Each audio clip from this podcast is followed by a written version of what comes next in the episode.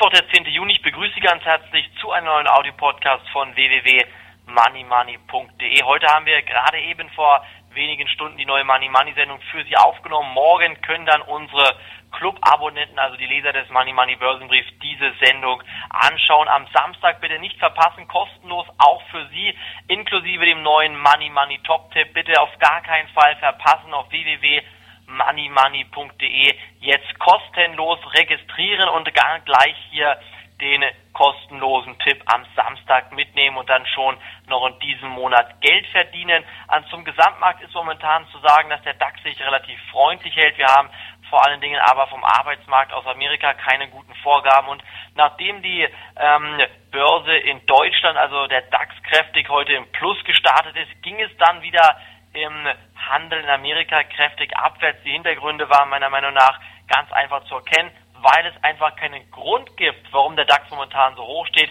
Das ist der Grund, warum wir hier im Moment ähm, derzeit wieder fallen. Also Sie merken, was ich versuche zu sagen. Der DAX, der fällt, weil es keinen Grund gab, dass er gestiegen ist. Das möchte ich damit sagen.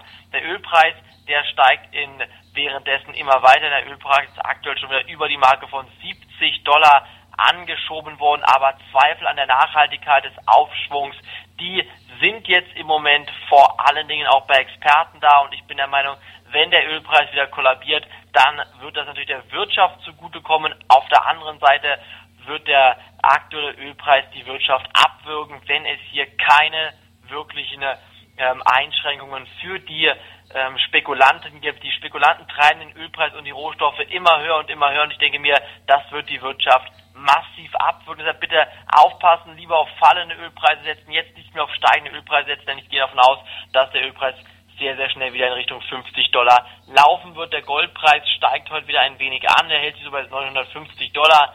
Meiner Meinung nach recht stabil das Ganze. Ich denke mir, der Goldpreis wird dann anzeigen, wann die Krise einen neuen Höhepunkt erreicht, nämlich dann, Goldpreis über 1000 Dollar ansteigen wird.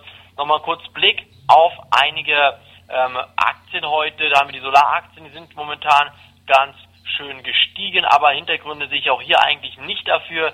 Solaraktien sind meiner Meinung nach in den nächsten Wochen und Monaten ebenfalls wieder einige Kandidaten, die wieder stärker unter Druck geraten können. Vor allen Dingen auch Aktien aus dem TechDAX, Conergy, Solo und solche Aktien will ich momentan nicht mehr kaufen, denn ich gehe davon aus, dass wir hier dann wieder relativ schnell einbrechen werden. Von mir war es das heute schon vom Money Money Audio Podcast. Morgen an dieser Stelle geht's weiter. Vielen Dank fürs Reinhören. Bis dahin, auf Wiederhören.